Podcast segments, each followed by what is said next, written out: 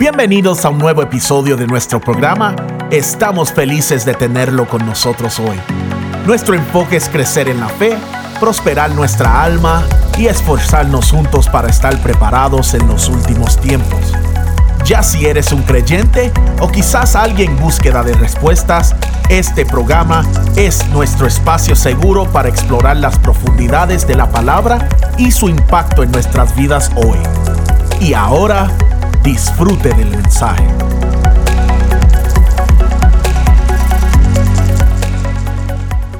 Quiero hoy traer un tema que creo que va a ser de bendición y creo que es necesario para este tiempo y para la iglesia de Cristo. Muchos de nosotros como ministros o como líderes o como hijos de la casa, pasamos mucho tiempo sirviendo, tratando de alguna forma u otra darnos para el Señor. Y muchas cosas de nuestra vida comienzan a surgir dentro del núcleo familiar, del núcleo del ministerio, del núcleo matrimonial. Que vienen del pasado, que establecen un presente y que destinan un futuro. Y muchas de esas cosas que suceden, de alguna manera las manejamos tratando de dar lo mejor de nosotros sin que nadie pueda reconocer el corazón de cada uno de nosotros. Muchas veces en nuestra vida entregamos tantas cosas y nos damos por tantos que se nos escapa de alguna manera u otra el examinar nuestros corazones y ver realmente cómo está mi sanidad interior, cómo está mi alma, cómo está mi cuerpo y cómo está mi espíritu. Y una de las fortalezas más grandes que el enemigo está utilizando en esta temporada y en este tiempo se llama la falta de perdón. Dile de otro lado, la falta de perdón. Quiero hoy traer el tema, el perdón sobre la casa, sobre la atmósfera, sobre los míos y sobre la iglesia. Introduzco. El perdón es la razón original por la cual Jesús vino a la tierra y murió en la cruz. De esta manera el Padre perdonará nuestros pecados y nos concilia con Él. Jesús pagó un valioso precio. Esto nos conduce a reflexionar en el valor que tiene este principio tan esencial como lo es el perdón. Repita conmigo. El perdón es un principio del reino. El perdón es un principio del reino. Sígame. El perdón es uno de los principios fundamentales para vivir y disfrutar del reino de Dios. Saber perdonar es una virtud esencial para lograr tener una vida libre de ataduras. Dile conmigo, libre de ataduras. Perdonar no es más que hacer lo mismo que Dios hizo por nosotros por medio de la cruz. Y quiero que te imagines ahora mismo esa cruz grande que está ahí, la iba a traer para acá, pero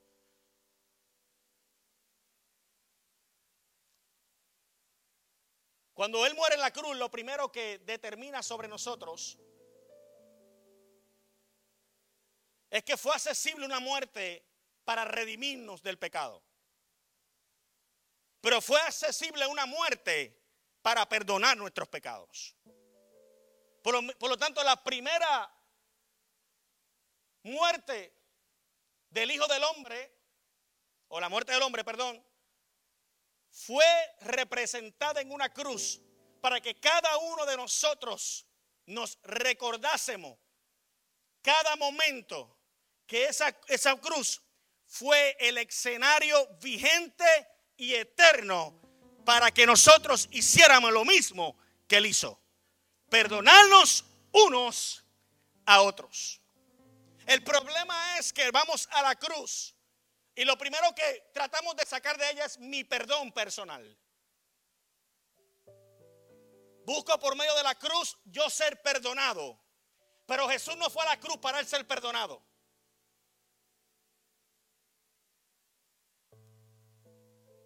Jesús fue a la cruz para que otros fuesen perdonados.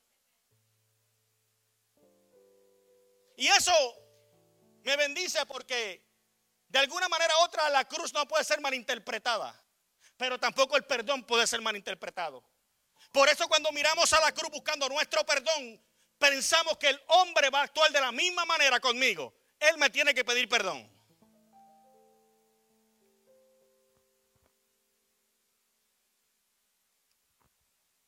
Ya conmigo, el perdón es un principio en el reino. Jesús vino a este mundo a establecer el reino de Dios y nos enseñó que el perdón es uno de los principios más importantes. Él tuvo bien en enseñar a los discípulos sobre el perdón e insistió en todo su ministerio a que se propagara por toda nación. No simplemente el evangelio de la gracia, no simplemente el evangelio de salvación, sino también que estuvieran en bien representar su muerte a través del perdón.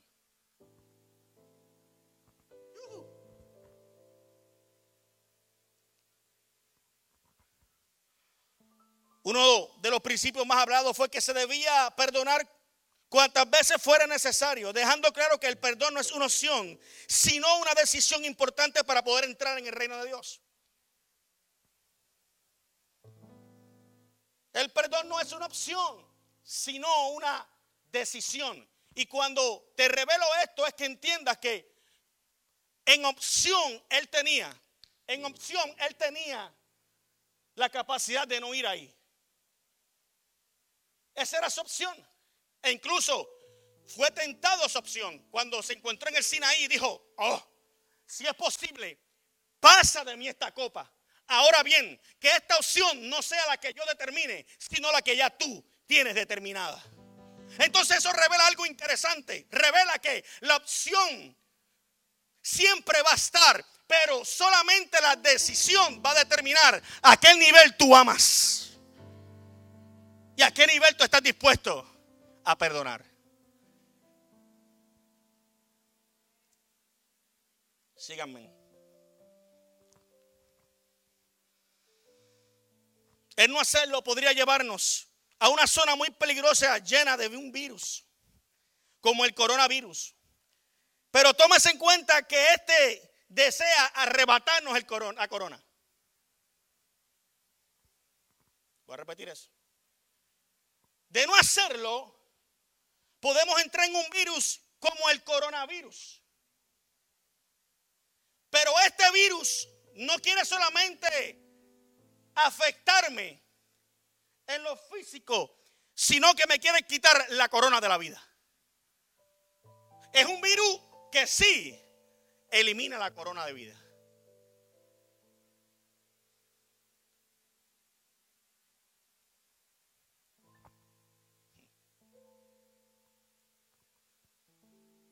Esta zona donde el virus quiere empoderarse es el área del alma en el hombre y una vez invadida por dicho virus, sus síntomas tales como el rencor, la amargura, los pleitos y un sinnúmero de actitudes peligrosas son activados, exponiendo así nuestra vida a un alto riesgo de estar en modo coma en nuestra tricotomía.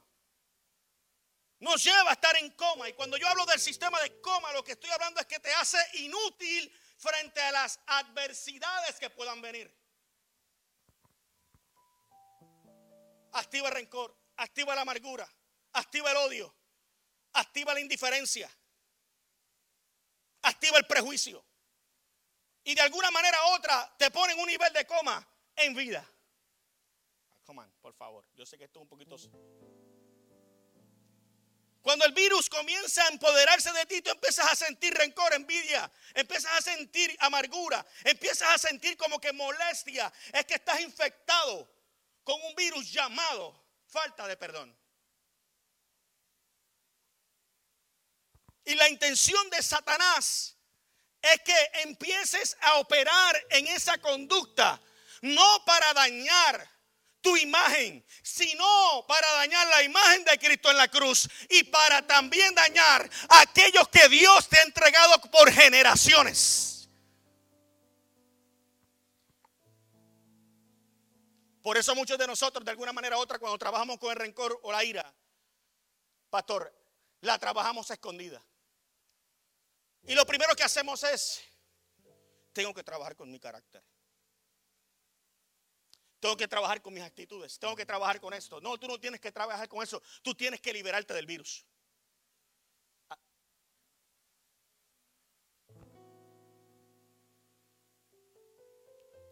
¿Y por qué estoy hablando de este tema hoy?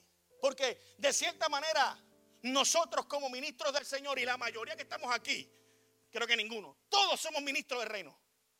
Y de alguna manera u otra Dios quiere comenzar a trabajar en la intimidad de nuestras familias.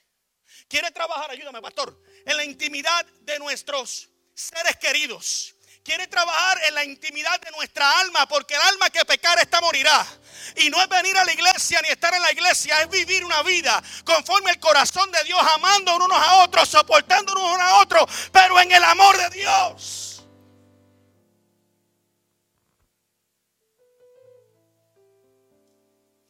Hago entre paréntesis aquí. Y yo te garantizo que cada vez que nosotros vamos a la cruz de Cristo a pedir perdón, el Espíritu Santo siempre nos dirige a perdonar a los demás. No a nosotros mismos.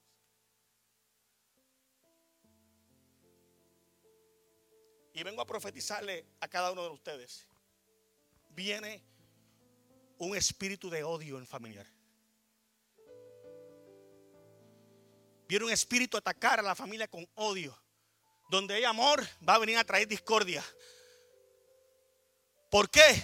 Porque el enemigo se está encargando de alguna manera u otra de contaminar la iglesia del Señor por medio de la falta del perdón.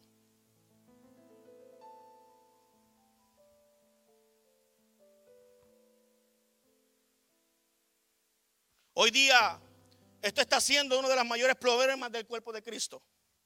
Este virus llamado la falta de perdón debe ser erradicado. Ya conmigo, debe ser erradicado. Dile, debe ser erradicado. Pues de no ser así, sus consecuencias serán desastrosas. No nos estamos percatando que nuestro adversario está tratando que el mismo mute en nosotros para así destruir nuestra vida espiritual, emocional y física. Ya no es que lo podemos ver, es que quiere mutar en nosotros. ¿Cómo mutar en nosotros? Es tratar de contaminando una imagen similar y duplicarla en los demás.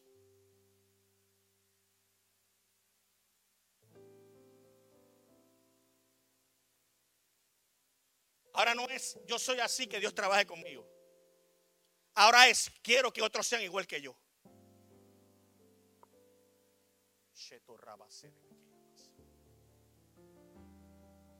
Y nosotros los sacerdotes de la casa estamos peleando con esa guerra tratando de que nuestra parentela comience a vernos a nosotros como un líder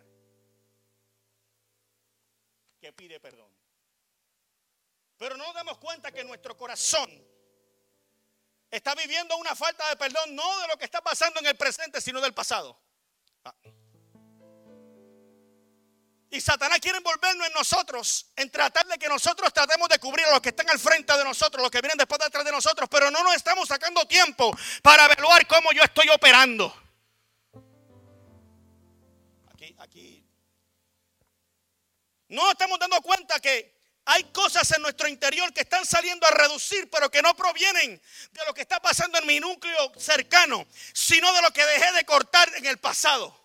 Ahorita la pastora Abby decía, vengo a cortar las maldiciones generacionales. ¿Sabes qué? Esas maldiciones generacionales no solamente están para parar la iglesia, no, están para parar la familia, porque una familia sana es una iglesia poderosa, pero una iglesia sin sanidad no podrá ver el reino de Dios.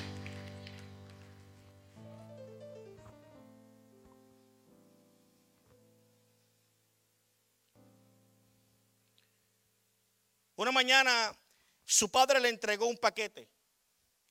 Juan con inmensa curiosidad lo desenvolvió y se sorprendió mucho al ver el contenido de este extraño regalo. Cuando lo abrió era una caja de clavos. El padre lo miró fijamente y le dijo, hijo, te daré un consejo.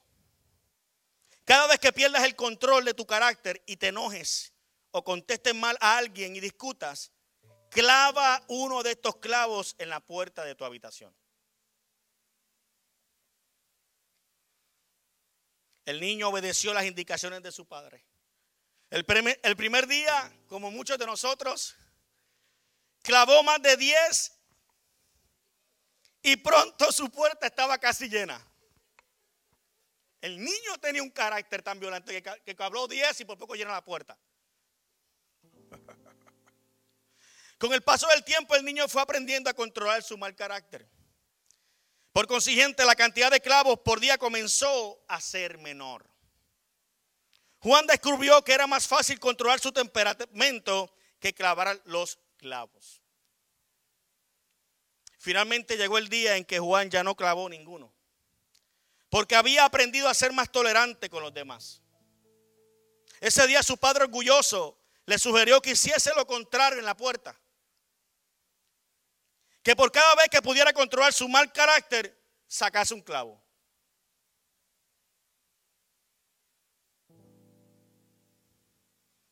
Los días transcurrieron y Juan logró quitar todos los clavos. El padre notó que el niño había aprendido muy bien la lección. Entonces lo tomó de la mano y lo llevó hasta la puerta. Y con mucha tranquilidad le dijo, has hecho bien, pero mira los agujeros que tiene la puerta, provocados por los clavos.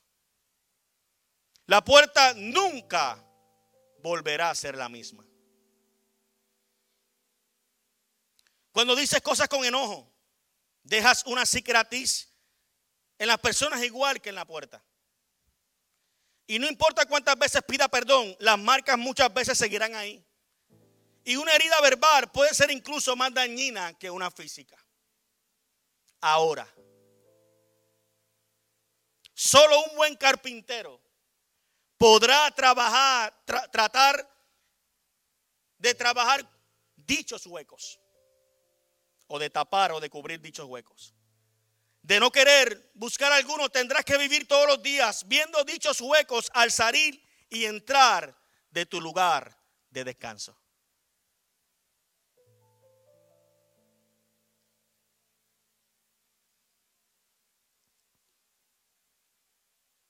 Cada clavo representó en la cruz una ofensa. De la misma manera que el mundo sacrificó a Jesús, nosotros podemos sacrificar a otros.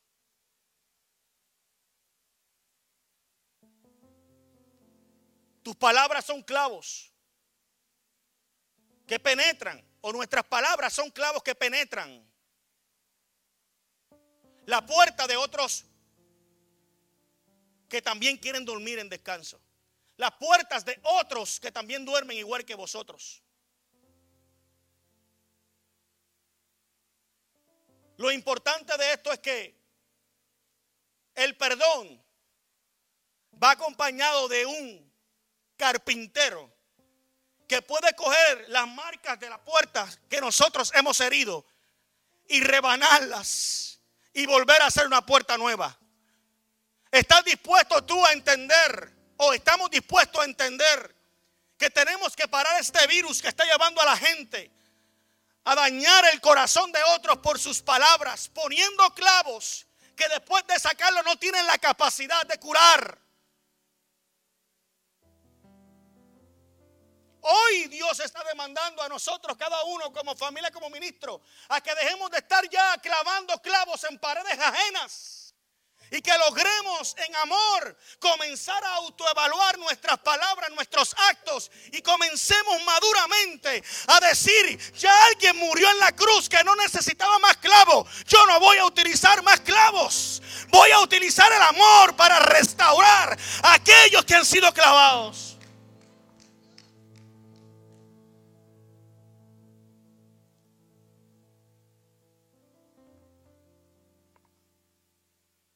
Que ya es tiempo de estar, dejar de pensar que vamos a ser bendecidos y prosperados. que vienen tiempos de abundancia y de bendición, vienen tiempos de rectitud, vienen tiempos de sanidad, vienen tiempos de salvación, pero vienen tiempos donde Dios quiere coger al hombre que ama y enderezar sus pasos.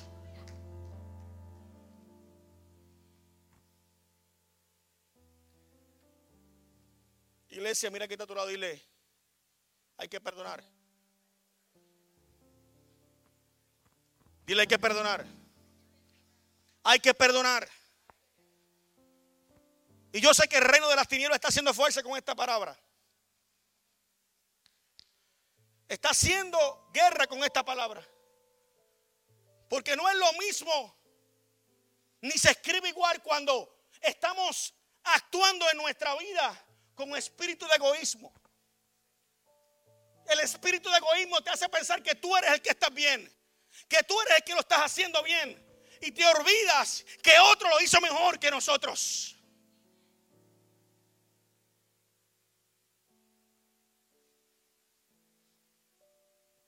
Quiero que esta noche te vayas a investigar y a preguntar al carpintero si está dispuesto a coger tu propia puerta, sacar, limarla y hacerla nueva. Porque mientras sigas vosotros mismos mirando la puerta con los clavos que sacamos, lo que vamos a hacer heridas porque no podemos y no somos carpinteros.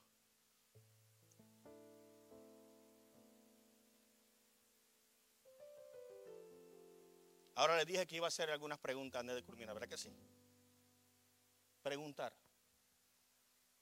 La primera pregunta que puede venir después de esto es, ¿qué es perdonar? Perdonar es liberar o dejar ir a una persona que nos ha ofendido. Ya conmigo, liberación y libertad. No me están entendiendo. Perdonar tiene dos fases importantes. Liberación y libertad. No atadura. Y la mayoría de nosotros, ayúdenme perdonamos pero atando, sacando el clavo pero dejando la herida. Perdonamos porque es una obligación, ahí no hay libertad. O perdonamos porque no nos queremos ir al cielo, ahí no hay liberación. El perdón no tiene que ver con salvación, no tiene que ver con absolutamente nada que no sea liberación y libertad. Por eso, cuando vamos a la cruz y vemos a aquel hombre al lado de él, ah, se está gozando José. Y vemos a aquel hombre al lado de no se le juzgó por lo que él hacía, sino por lo que dijo. Oh my.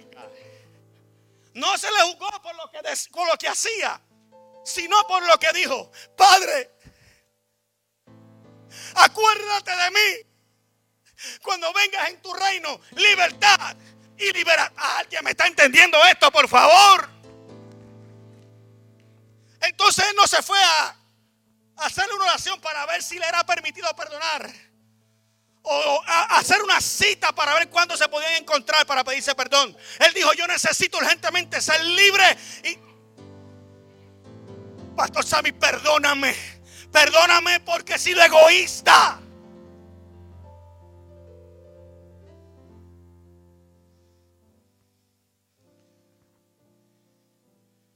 Es dejar libre a la persona. El Señor le dio una libertad. Le dijo, le dijo, le dijo, le dijo, hey, tranquilo, te voy a hacer libre. Desde hoy estarás conmigo en el paraíso.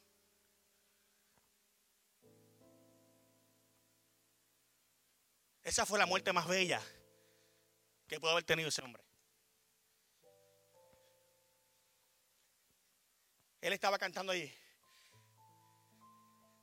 Yo siento gozo en mi alma, gozo en mi alma, gozo en mi alma y en mi ser. Son como ríos de agua viva, ríos de agua viva, ríos de agua viva en mi ser. Eso cantaba él. Una vez el Señor le dijo, desde hoy con mi paraíso, dijo, que me muera ahora, olvídate que esto se acabó. Se sintió perdonado. Cuando tú vayas a alguien a pedirle perdón, en él debe haber libertad. Y debe sentirse libre. Si tú no ves eso, no hay transformación.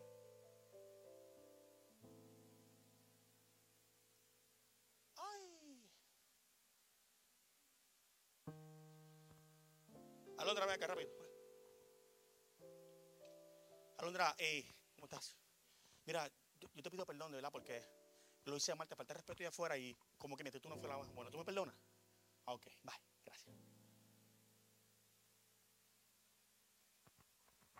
¿Qué tú viste ahí? ¿No hay liberación? Nada. No hay arrepentimiento. Así que perdonar es que el que se sienta ofendido permita que el otro se sienta libre. Voy a repetir eso. Que el que se sienta ofendido, que el otro se sienta libre. El perdón es la llave que va a desatar que todas las cosas que vienen en contra de nosotros sean liberadas. El punto es que cuando Satanás busca algo o alguien para hacernos daño a nosotros, lo que él está provocando en nosotros es que nosotros crezcamos en el perdón.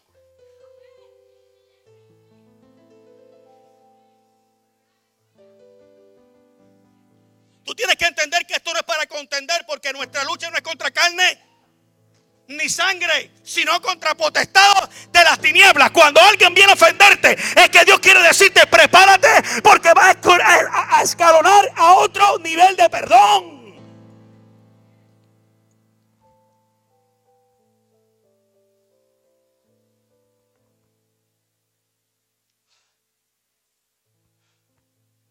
Y tienes que entender eso porque los procesos los más probables no, no son tan fáciles para el que los vive. Son más fáciles para el que los ve de afuera. Pero para el que los vive, tú empiezas a sentir dentro de ti que algo está cambiando. Que algo empieza a madurar más. Que algo empieza como que a coger más fuerza. Y tú dices, esto que me está llegando a mi vida, aunque lo veo muy feo, va a traer una bendición bien grande. Porque yo no voy a pelear esto con mis manos. Yo voy a tirarme de rodillas y le voy a decir, yo lo perdono, yo lo perdono, yo lo perdono, yo lo perdono, yo lo perdono. Y el cielo empieza a moverse a tu favor. Y aquellos que te seguían comienzan a acercarte a ti a pedirte perdón.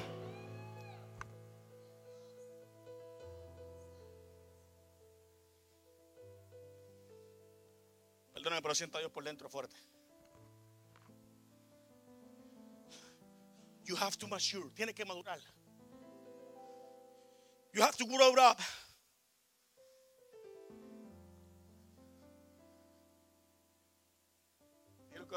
Vamos a perdonar. Vamos a perdonar. No es que ella es difícil. A la libre.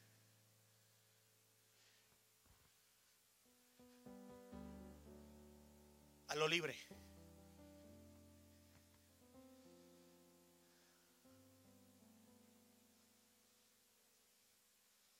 Mateo 18, 35, por lo menos voy a entrar ahora en el mensaje. No se asusten, no se asusten, ya nos vamos.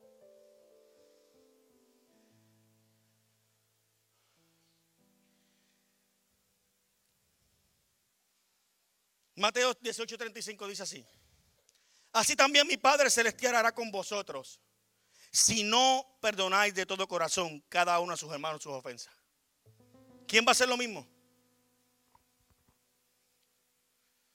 No, esto, esto está fuerte. ¿Tú sabes que yo he aprendido, pastor? ¿Qué se ha aprendido, cuñado?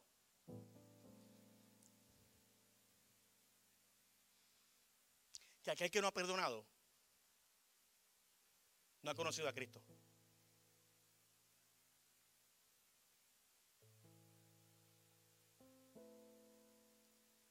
No ha conocido a Cristo. Porque no es posible que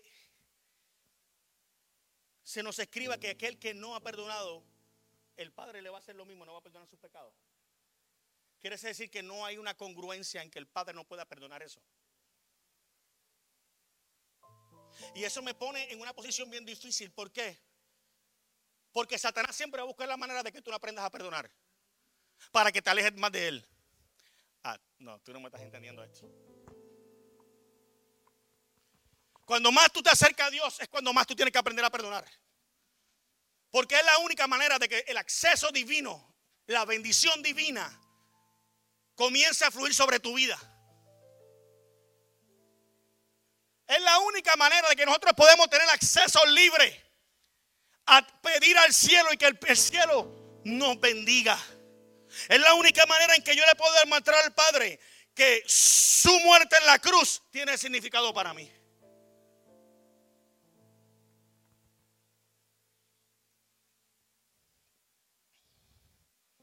Sus palabras fueron clave cuando dijo, Padre, perdónalos. Because they don't know. En otras palabras, aquel que cree que estás en la iglesia y te está haciendo la vida imposible o afuera, perdónalo porque no sabe lo que él está haciendo. Pero si tú sabes que algo Dios está haciendo contigo, y ahí es donde tiene sentido las cosas. No es mirar en el mar que te hacen porque aquel es ignorante a la verdad.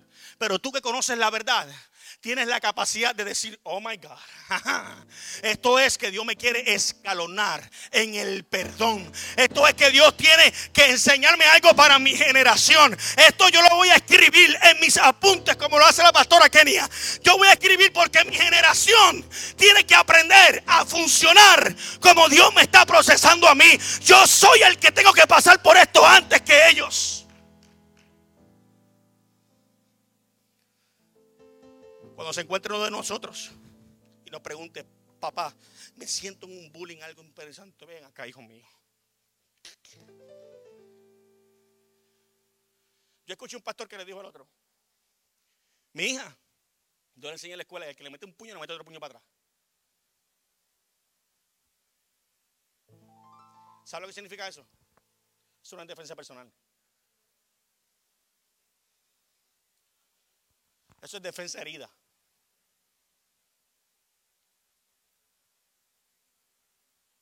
Una cosa es tú cuidarte de agresión. Y otra cosa es tú no estar sano para ser agredido verbalmente.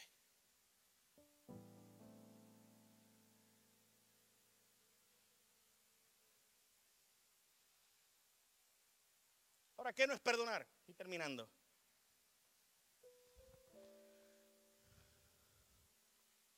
Hoy no me geraron agua, estoy aficionado. ¿Qué no es perdonar? ¿Qué no es perdonar, pastor? Esforzarse por olvidar lo que pasó. Negar la ofensa recibida. Pretender que el tiempo borre lo ocurrido. Ignorar lo que pasó y tratar de olvidar. O simplemente disculpando al ofensor. Gracias, mi amor. Te bendigo, que sí estoy.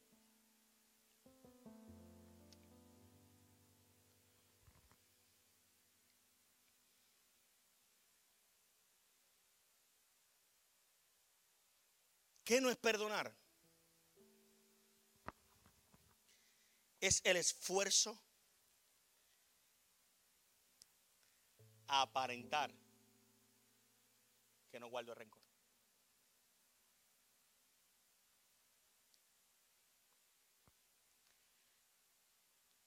Mi amor, ¿te puedo usar de ejemplo en casa? ¿Te puedo usar de ejemplo? Escucha. Papá, y hablo yo, en mi, mi casa. Papá alguna vez ha cometido un error en mi casa.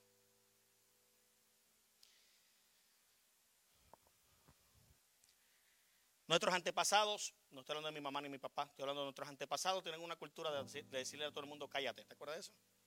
En vez de decirle, guarda silencio. Cállate, nene. Dios mío, qué boricua.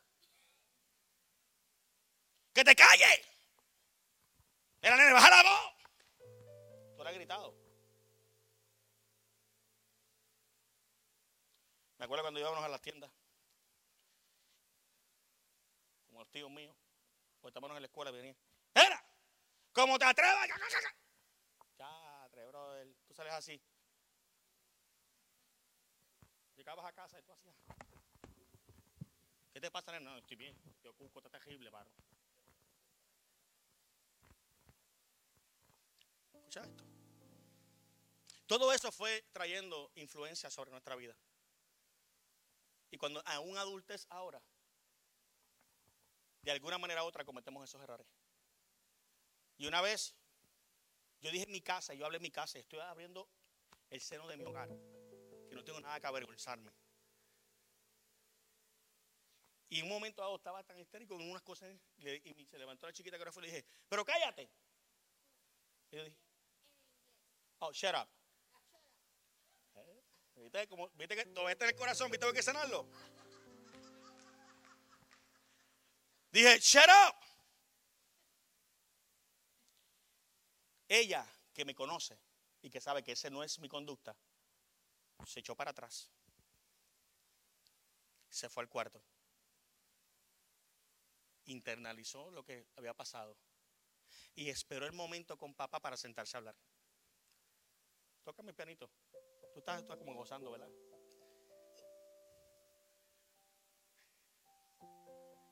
Y se metió al cuarto, pastor.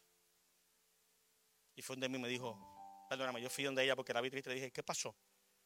Papi, tú prometiste que en esta casa no se iba a decir eso. Y lo hiciste.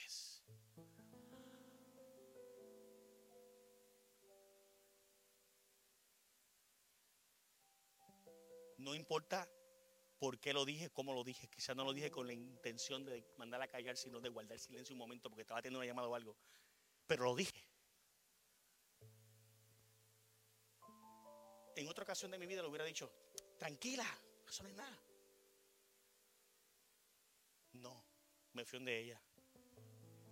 La miré a los ojos y dije, perdóname, tú tienes razón, cometí un error. ¿Cierto o falso, bebé?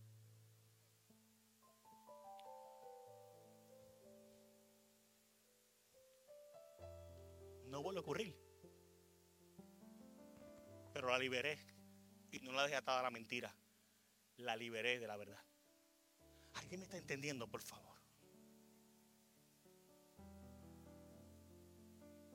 Crecí. Desde ese momento se apegó más a mí. Papi me ama, no es perfecto, pero me ama. Ya no me ve con miedo. Ya no me mira que soy fuerte. Entiende mi debilidad. Y muchos de nosotros necesitamos aprender que el perdón no es simplemente para quitarte un un escenario de algo que se cometió erróneo. El perdón es libertad. Libertad. Escúcheme iglesia, libertad.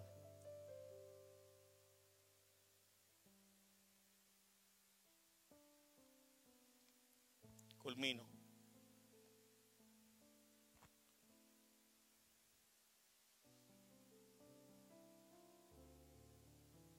El perdonar no es una alternativa, sino un mandato del Señor. Mateos 6:14 dice, porque si perdonáis a los hombres sus ofensas, os perdonará también a, a vosotros vuestro Padre Celestial.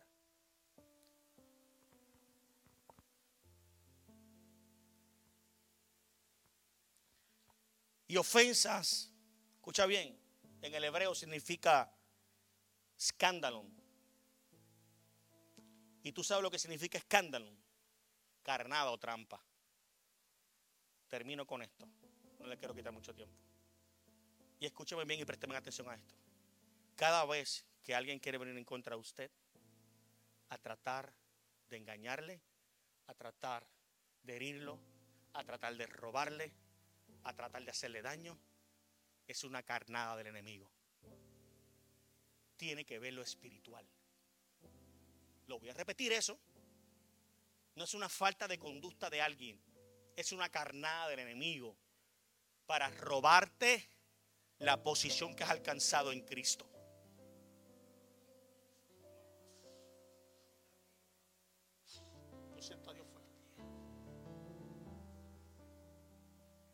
Cada vez que alguien se acerca a ti con eso, es una carnada, pero la misma vez esa carnada la convertimos en bendición. Cuando aprendemos a perdonar, a ser libre a esa persona y decir de hoy en adelante, Escúchame bien, demonios que están operando a través de ese hombre, Legiones que están operando para venir a robarme a mí, a mi familia.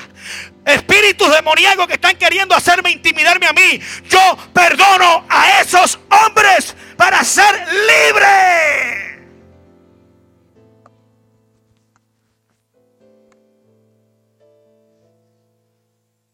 De la única manera que Jesús pudo redimir el mundo de pecado y perdonarlo fue la muerte.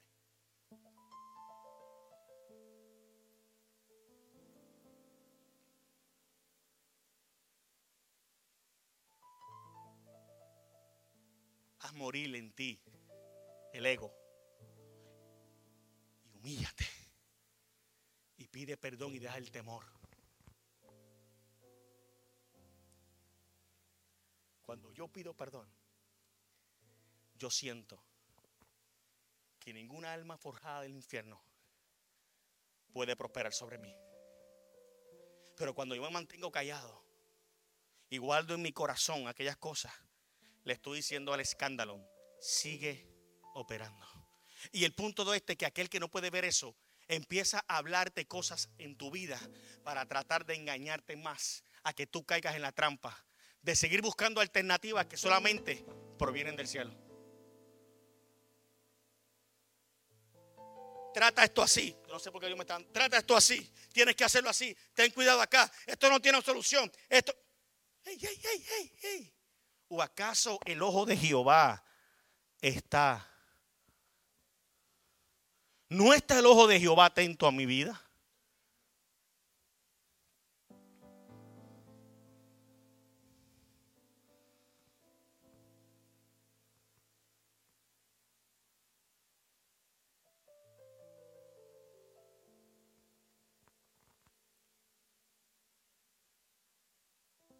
Si alguien te está haciendo la guerra en el trabajo, si alguien te está haciendo daños en la iglesia, o si algún familiar que todavía tú sientes que no has perdonado, o que él no te ha perdonado,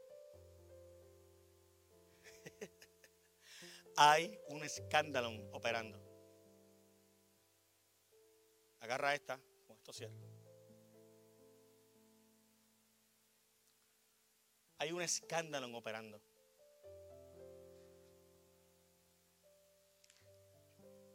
Lo voy a hacer un poquito más normal. Cuando me encuentro con personas y siento en su rostro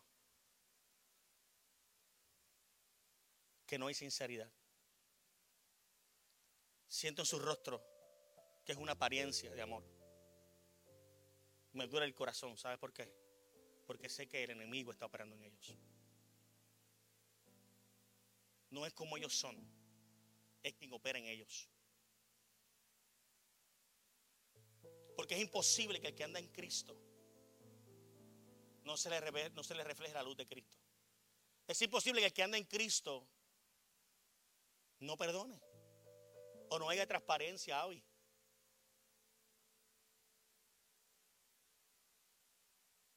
Aprendamos hoy y empiece por su casa. Dice que el juicio de Dios comenzará por donde. Comencemos por la casa de nosotros. Y miremos a nuestros hijos, a nuestros hermanos, a nuestros padres, a los ojos, a nuestros amigos.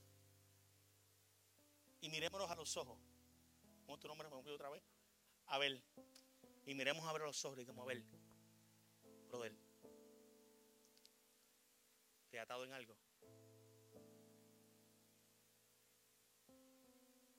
Te tengo atado en algo todavía. Porque es que no puedo mirarte a los ojos. Siento que cuando te miro a los ojos, no me siento perdonado. Siento que te hice algo.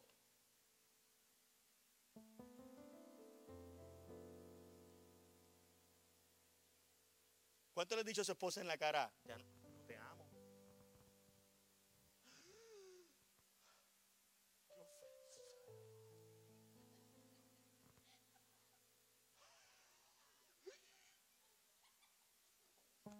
verdad que yo le dije a mi esposa y después abrió los ojos así. Y el mundo parece que se le iba a acabar encima.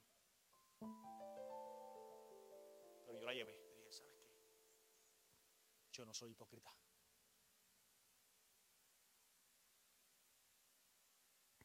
Estábamos atravesando una situación interna que de alguna manera u otra esa conexión entre esposo y esposo se había perdido y el amor había menguado.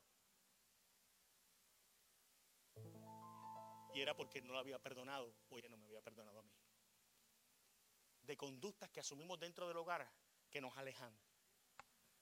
Y Satanás mientras podamos entendernos, aunque no sea bíblico la conducta, no te hace que te confrontes. ¿Sabes por qué?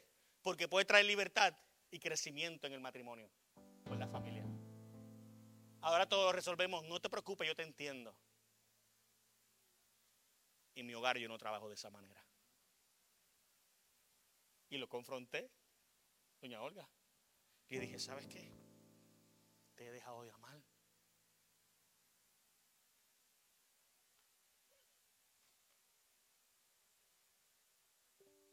Y aquel que es, sentimental no lo entiende. Dice, ah, este es un carnú. No, eso es un hombre.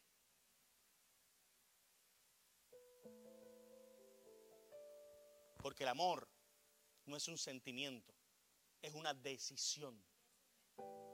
Porque si fuera un sentimiento, ¿cómo tú puedes amar a Cristo que tú, no, lo has visto? ¿Cómo puedes amarlo? ¿Cómo puedes amar a Cristo si no lo has visto? Por eso es que tú fuese de rumba, porque está por emociones. ¿Alguien me está entendiendo esto?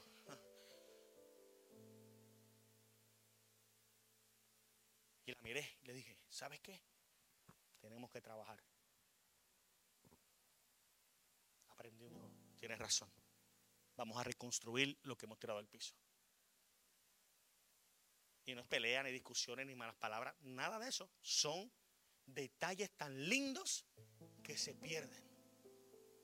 Simplemente porque hizo algo y no me gustó y no fui a pedir ¿Cuántos muchos de nosotros aquí estamos así? Estamos aguantando nuestro matrimonio porque ¿sabes por qué? Porque no hemos perdido a perder perdón. Y nos paramos aquí. A hablar de amor. Y viene el vecino y le quiere demostrar el amor, pero tu casa está hecho canto.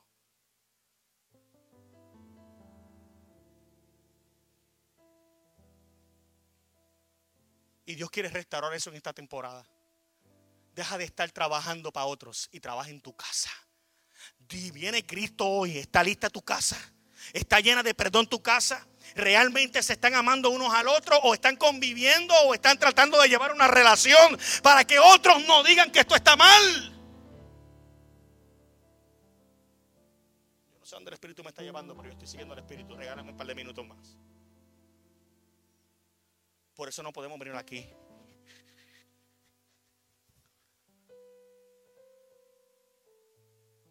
Tenemos que reevaluarnos como hijos de Dios.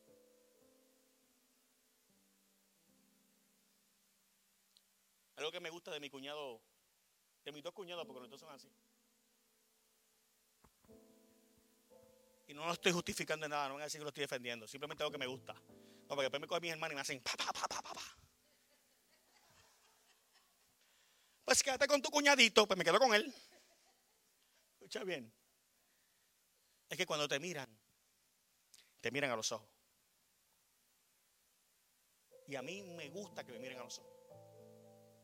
¿Cierto, cuñado no? Cuando él entra a casa, que no nos vemos de tiempo, lo primero que hace es cómo tú estás. Y se me queda mirando los ojos. Yo dije, está pasando el escáner, tranquilo, que está aquí.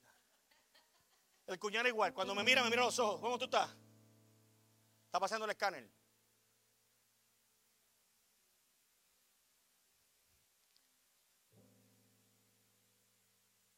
Así mismo, espiritualmente debemos hacer con los que amamos.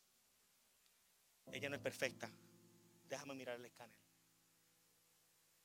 Hay errores en ti que me están afectando.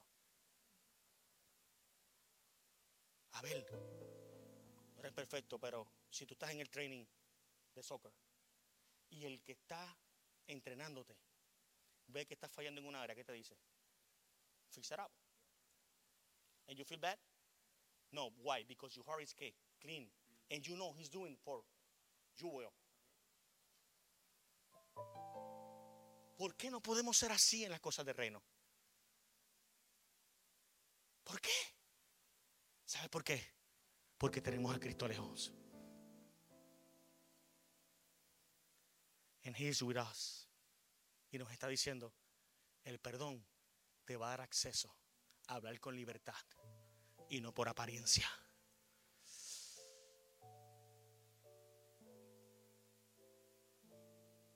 Y entonces se va a acercar el serón de ti te va a decir, Pastor Amilca, vamos a seguir. Lo hiciste muy bien. Termino.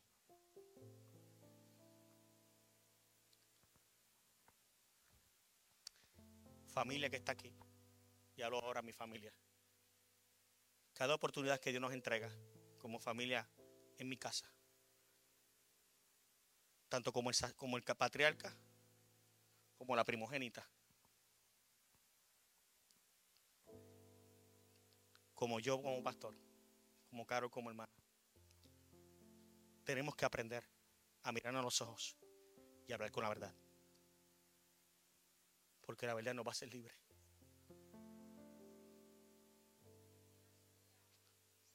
Nos va a ser libre.